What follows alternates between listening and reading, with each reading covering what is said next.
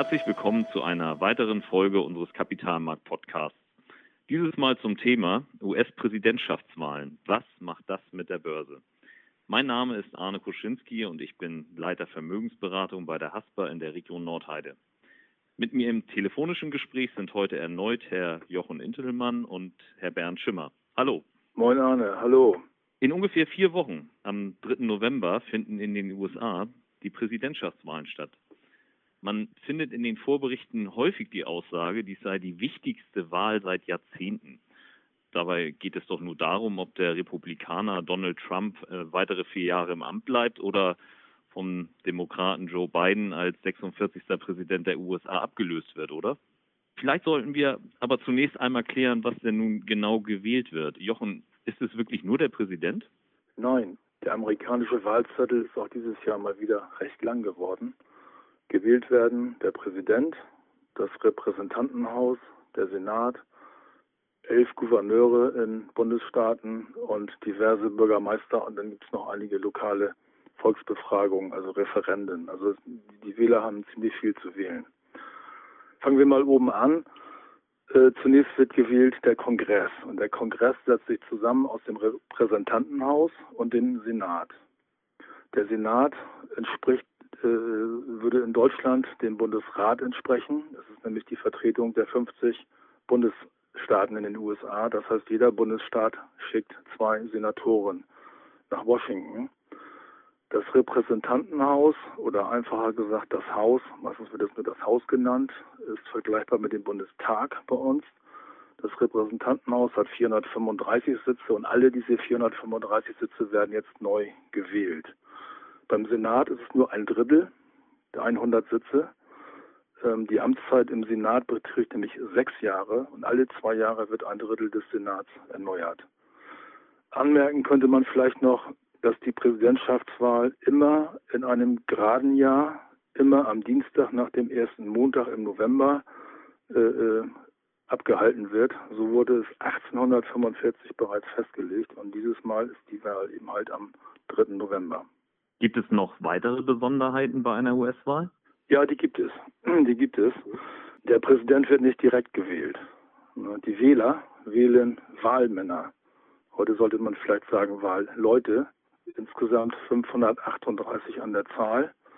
Und jeder Bundesstaat entsendet diese Wahlleute. Und je mehr Einwohner er hat, umso mehr Wahlleute werden entsandt. Ähm, diese Wahlleute wählen dann genau 41 Tage nach dem Wahltag den Präsidenten. Wir haben 538 Wahlleute, das heißt also, wer 270 Wahlleute hinter sich bringt, ist der nächste Präsident der USA. Ähm, es gibt noch eine Besonderheit. Es gibt, gilt das äh, Prinzip äh, The Winner Takes It All, das Mehrheitswahlrecht. Das heißt, die Partei, die in einem Bundesstaat die Mehrheit hat, bekommt alle Wahlleute dieses Bundesstaates.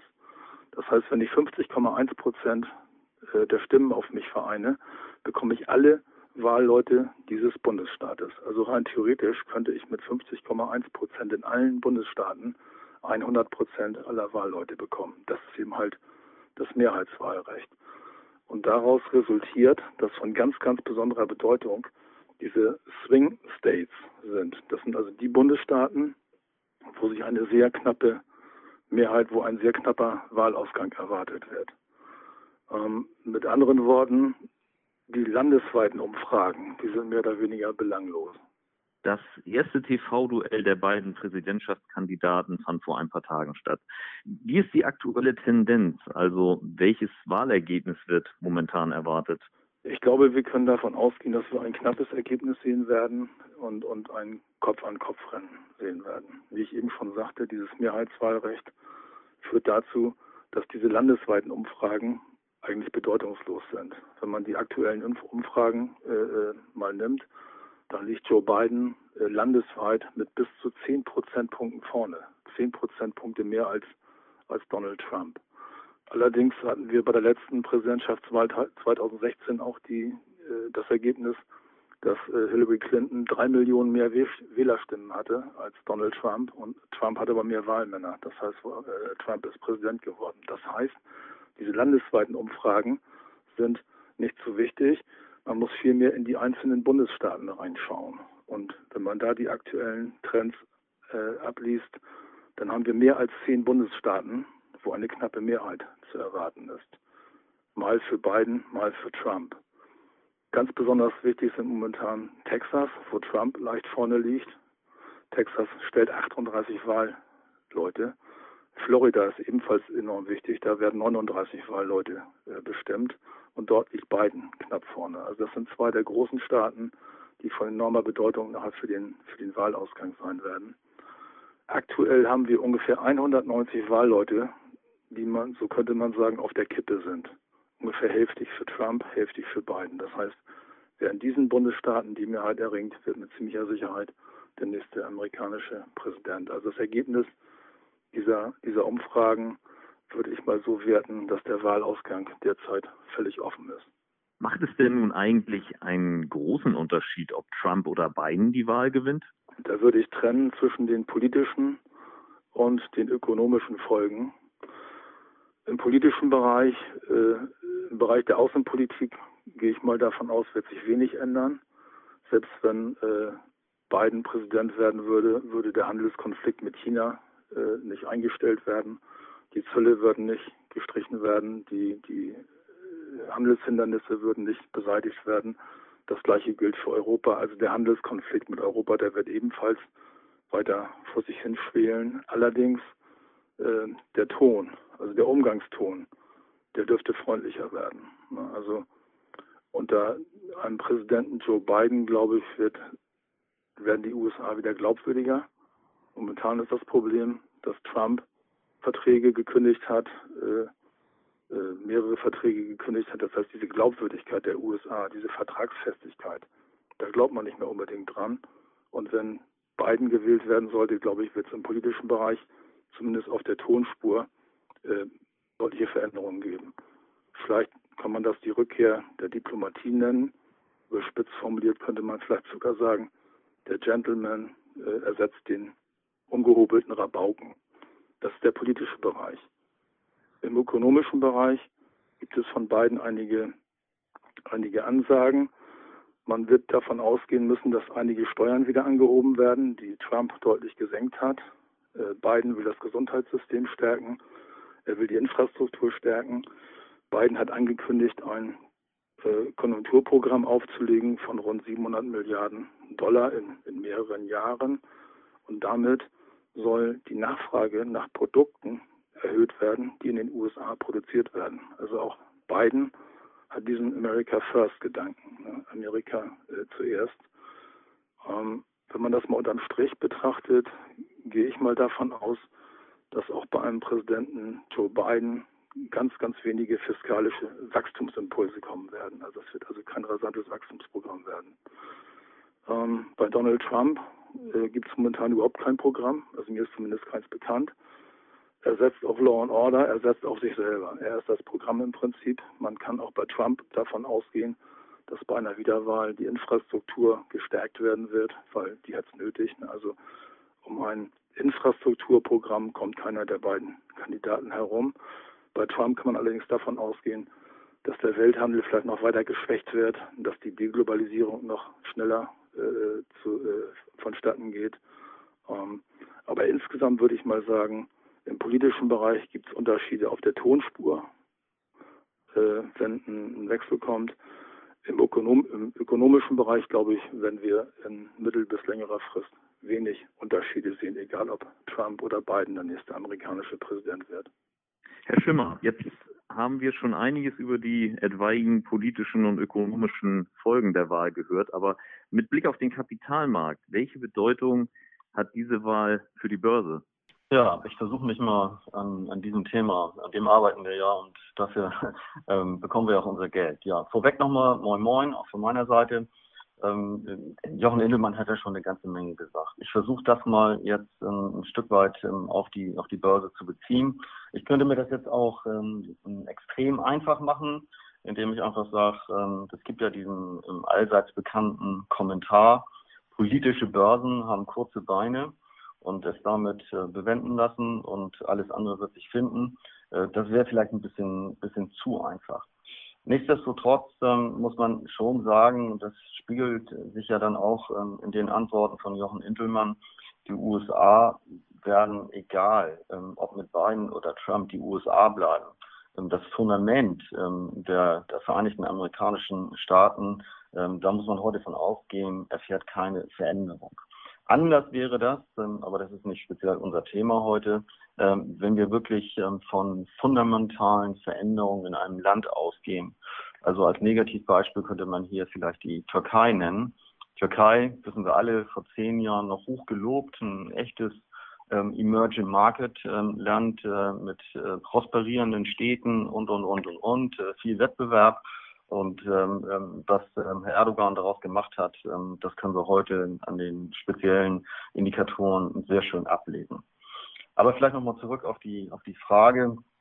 Da wird ja dann häufig auch ähm, etwas von, von blauer Welle ähm, ähm oder roter Welle, vielleicht gibt es noch eine gelbe Welle, muss man mal gucken, gesagt. Ähm, am, am, Ende ähm, ist es heute ja so, dass das wahrscheinlichste Szenario ist, ähm, Biden wird Präsident und sowohl Senat als auch ähm, Repräsentantenhaus gehen eben halt ähm, an die Demokraten. Was heißt das? Ähm, äh, das heißt, dass das alles ein bisschen einfacher wird mit dem Regieren. Das heißt auch, dass diese, dieses Fiskalprogramm ähm, wo ja heute die Börse eigentlich händeringend wartet, dass es dann endlich kommt.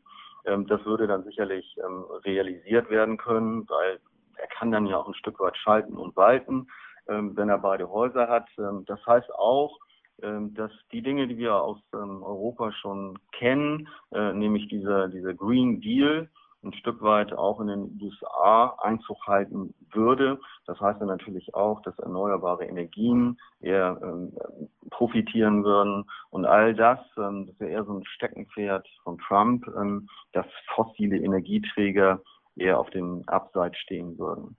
Heißt aber auch, ähm, und äh, diese, dieses Thema Steuersenkung, die da ja ähm, durchgedrückt worden sind äh, mit Beginn der Periode, ähm, von Herrn Trump, ähm, wenn die denn wegfallen würden, ähm, dann hat das einfach einen Effekt ähm, auf die Gewinne. So, und Gewinne sind am Ende das, was zählt am Aktienmarkt. Habe ich weniger Gewinne und das eben halt auch dauerhaft, das ist ja nicht ein einmaliger Effekt, gehen eben halt auch die Gewinnschätzungen runter und das heißt dann eben halt, dass wir eher ein bisschen moderateres Vorankommen der amerikanischen Börse eben halt auch erwarten würden. Also das wäre alles andere, das muss man hier auch so offen sagen, ähm, auch wenn wir uns das zum Teil wünschen, ähm, ähm, dass wir diese Konstellation haben. Ähm, für, die, für die Aussichten an der Börse ähm, ist es eher ein Stück weit negativ. Ähm, wir werden dann sicherlich so agieren, dass wir uns ein bisschen, bisschen spezieller aufstellen. Das heißt, das eine eben halt eher favorisieren und das andere, ähm, das hatte ich ja eben schon beispielhaft genannt, dann eben halt auch meiden werden. Ja, dann kann es auch, das ist die zweitgrößte Wahrscheinlichkeit, ähm, am Ende ähm, so bleiben, wie es derzeit ist. Das heißt, ähm, Herr Trump wird äh, wiedergewählt. Ähm, das sagen ähm, derzeit die Mehrheitsverhältnisse nicht, die man sich so angucken kann bei den Prognostikern. Ähm, aber es ist alles andere und nicht auszuschließen.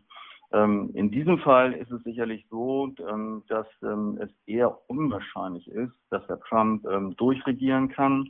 da wiederum ist die Konstellation dann eher so, Senat bleibt bei den Republikanern und das Repräsentantenhaus dementsprechend heute schon bei den Demokraten bleibt auch bei den Demokraten.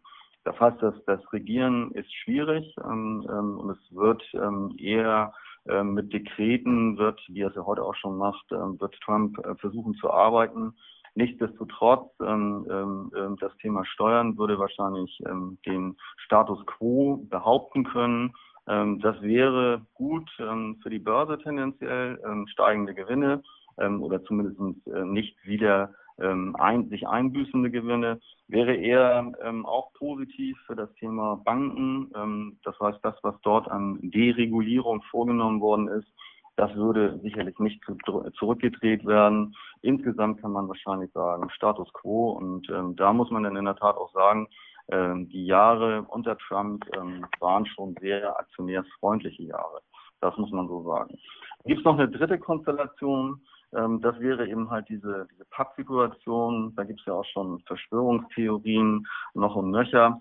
Ähm, fest steht, ähm, das hat er auch Jochen Intelmann ja schon angesprochen, dass das nicht unwahrscheinlich ist. Das heißt, es gibt keinen klaren Wahlausgang. Ähm, wir wollen jetzt nicht ähm, all die ähm, Monologe, die Trump ähm, dort rausposaunt hat, hier wiederholen.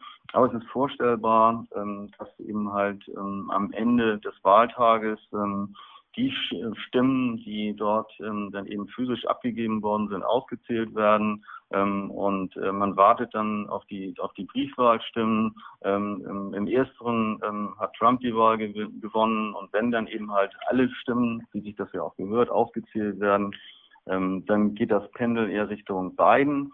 Ähm, das wäre sicherlich nicht gut. Zwei Dinge sind nicht gut. das, das Wahlergebnis ist alles andere, aber nicht eindeutig. Darüber hinaus wissen wir, das Land, und da hat Trump ja viel zu beigetragen, ist bereits gespalten. Das Land könnte vor einer Zerreißprobe stehen. und das mag die Börse nun gar nicht. Also das ist das, was wir weder der Börse ähm, davon leben wir in Teilen, ähm, aber auch dem Land ähm, nicht wünschen. Ähm, das würde zu einer höheren Unsicherheit, zu höheren Schwankungen führen. Andererseits, und dann komme ich auch ähm, wieder zurück zu meinen Ausführungen, glauben wir, dass die USA insgesamt ähm, schon nach wie vor enorm wichtig sein werden und sein bleiben. Vor dem Hintergrund würden wir, glaube ich, diese Schwankungen, das muss man dann mal sehen, aber auch aktiv nutzen, um möglicherweise dann auch Quote aufzubauen, insbesondere am Aktienmarkt. Gibt es denn Erkenntnisse aus der Vergangenheit, die für Anleger verwertbar sind? Ja, diese Erkenntnisse gibt es in der Tat. Und äh, wenn Sie da mal gucken, ähm, ähm, was da alles geschrieben worden ist, ähm, dann glaube ich, ähm, es gibt also kaum Dinge, ähm, die, die so stark mit Statistiken versehen worden sind, wie eben halt dieses Thema ähm, die Börse vor der Wahl. Ähm, also meterweise, hunderte von Metern ähm, ähm kriegen sie dort Auswertungen. Und bei meiner Anmoderation werden Sie möglicherweise auch schon merken oder werdet ihr merken, dass ich das eher so ein bisschen, bisschen skeptisch sehe. Eins muss man aber berücksichtigen, und das ist dieses Thema der sich selbst erfüllenden Prognose. Wenn denn alle Menschen, alle Börsianer, alle Aktionäre glauben, dass ähm, ein Sieg von Trump gut ist, dann kann sich das auch selbst erfüllen. So, und wenn sich das dann selbst erfüllt, dann gibt es häufig halt noch ein, eine Trendverstärkung, weil alle springen raus. Und ähm, das Ganze ähm, wird sich dann eben halt auch in der Tat so realisieren. Ist das von Dauer? Ich glaube eher nein. Warum ist das so? All diese Statistiken beruhen ja eigentlich darauf, ähm, dass man relativ plump ähm, auf der einen Seite die Entwicklung ähm, an der Börse sich anguckt und auf der anderen Seite eben halt die Entwicklung beziehungsweise das, was sich in der Präsidentschaftskandidatur getan hat. Nun ist es aber nun mal so, ähm, dass ähm, die, die allgemeine Situation komplett eine andere sein kann. Also ein Beispiel. Volkswirtschaftlich ähm, sind wir möglicherweise mitten in einer Rezession oder eben halt auch in einer Boomphase. Und äh, diese, diese Dinge werden dort häufig eben halt, und das kann man auch gar nicht, nicht berücksichtigt. Will damit sagen, ähm, dass äh, es andere Dinge gibt, äh, die nach meiner Einschätzung das Ganze vielleicht nicht kurzfristig, ähm, aber mittelfristig auf jeden Fall überdimensionieren. Das sind, die auch wichtiger sind. Also wenn wir vor einem neuen Trend stehen, wie beispielsweise Beginn der Digitalisierung mit positiven Effekten ähm, im Bereich der Produktivitäten, mit neuen Technologien und, und, und, ähm, dann wird das sicherlich ähm, ganz andere Auswirkungen haben. Und ähm, da mag das dann Zufall sein, dass nun gerade der eine oder der andere die Wahl gewonnen hat. Also ähm, für mich spielen diese Statistiken nur eine deutlich untergeordnete Rolle und ich würde sie auch ähm, wirklich mit Vorsicht genießen. Beeinflusst die US-Wahl auch die Anlagestrategie der Haspa? Wenn ich jetzt sagen würde, ähm, wir nehmen das nicht zur Kenntnis, ähm, dann müsste man in der Tat die Frage stellen, ähm, was nimmt ihr denn ansonsten noch zur Kenntnis? Natürlich ähm, äh, beeinflusst uns das. Aber die, die Antwort ähm, so ein bisschen als Parallele ähm, zu Jochen Intelmann, die ist zweigeteilt. warum ist das so?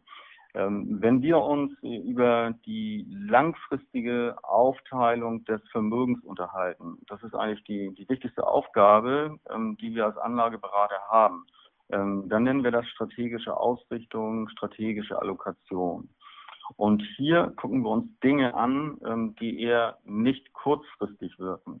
Das heißt, würde diese Wahl fundamental die Welt verändern, mit anderen Worten, würde der Freihandel komplett ausgelöscht werden oder würde es keine Globalisierung mehr geben, ja, dann hätte das natürlich ähm, extreme Auswirkungen.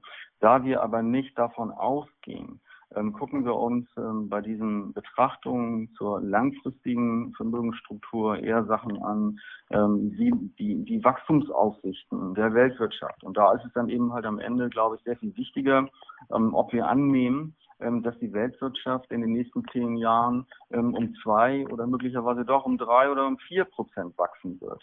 Und Themen ähm, rund um das strukturelle Wachstum, diese Megatrends, das ist Klima, das ist Technologie und, und, und, und. Ich glaube, dass die sehr, sehr viel wichtiger sind für diese Positionierung. Und vor dem Hintergrund machen wir nichts im Bereich der langfristigen Ausrichtung taktisch, ähm, das heißt kurzfristig, ähm, äh, müssen wir uns dem Ganzen stellen. Und da ist eine Sache, die ist mir ganz, ganz wichtig und das ist auch ein Lernen ähm, aus der letzten Wahl. Ähm, das wissen wir alle, ähm, dass ähm, eben halt äh, die Prognostiker und äh, da muss man sich selber ja ein Stück weit auch mit einschließen, ähm, nicht wirklich gut oder richtig waren. Ähm, das ähm, ähm, Gewinnen der Wahl, das Wahlergebnis war dann am Ende doch weitgehend so nicht erwartet worden. Und da müssen wir auch mit Demut anerkennen, ähm, bei dieser, bei dieser wirklich ähm, Komplexität, die wir derzeit haben, ähm, wenn wir uns dort jetzt Themen raussuchen, die so auf der einen Seite für Trump oder eben halt auch für Biden sprechen würden, dann würden wir sozusagen eine Wette eingehen. Werden wollen wir hier bei der Hamburger Sparkasse aber nicht. Ähm, vor dem Hintergrund ähm, halten wir uns da eher zurück und sagen, wir kennen das Wahlergebnis nicht. Ähm, wir sind auch ähm, ausgesprochen zufrieden äh, mit dem, wie wir durch die Pandemiekrise, und äh, ich glaube, das ist ein viel, viel ähm, wichtigeres äh, Datum, ähm, die Pandemie zu überwinden, durchgekommen sind. Und vor dem Hintergrund sind wir da so ein bisschen, sind wir da ein bisschen vorsichtig, weil wir schon wissen, es kann eben halt auch zu dieser Pappsituation kommen. Und sollte das der Fall sein, da rechnen wir schon mit, mit steigenden ähm, Schwankungen an den Börsen und diese steigenden Schwankungen, ähm, die würden wir tendenziell auch ausnutzen, um weitere Aktienquote dort ähm, dementsprechend zu etablieren. Das kann dann sogar am amerikanischen Markt sein. Wir glauben ähm, darüber hinaus, dass wenn diese Schwankung, wenn diese Verunsicherung ähm, dann eben halt die Welt oder Amerika heimsuchen wird, ähm, dann wird auf der anderen Seite die Notenbank ähm, da sein und die Notenbank äh, wird dort reagieren, wie sie das ja eben halt immer macht ähm, ähm, in den letzten Krisen oder in den letzten schwierigen Phasen und wird sagen, wir werden zusätzliche Hilfe bereitstellen, wir werden uns da nicht verunsichern lassen. Das wiederum würde dann eben halt auf der Börse helfen. Vor dem Hintergrund könnte das eine schöne Möglichkeit sein, bei diesem eigentlich ja unschönen Ereignis, das muss man ganz klar sagen, dann eben halt davon zu partizipieren und ähm, taktisch die Aktienquote zu erhöhen. Vielen Dank für die informativen Erläuterungen und Einschätzungen. Ich bin auf jeden Fall schon sehr gespannt, wer als Gewinner aus der Wahl hervorgehen wird. Wir sind hiermit am Ende unserer heutigen Podcast-Folge angekommen und bedanken uns fürs Zuhören. Bei Fragen oder Anregungen schicken Sie uns gern eine E-Mail an podcast.haspa.de. Aktuelle Analysen, Einschätzungen und Hintergründe zu den wichtigsten Entwicklungen am Geld- und Kapitalmarkt finden Sie wie immer auf www.haspa-kapitalmarkt.de. Und den aktuellen Kapitalmarkt-Podcast finden Sie auch weiterhin hier und unter www.haspa.de-podcast.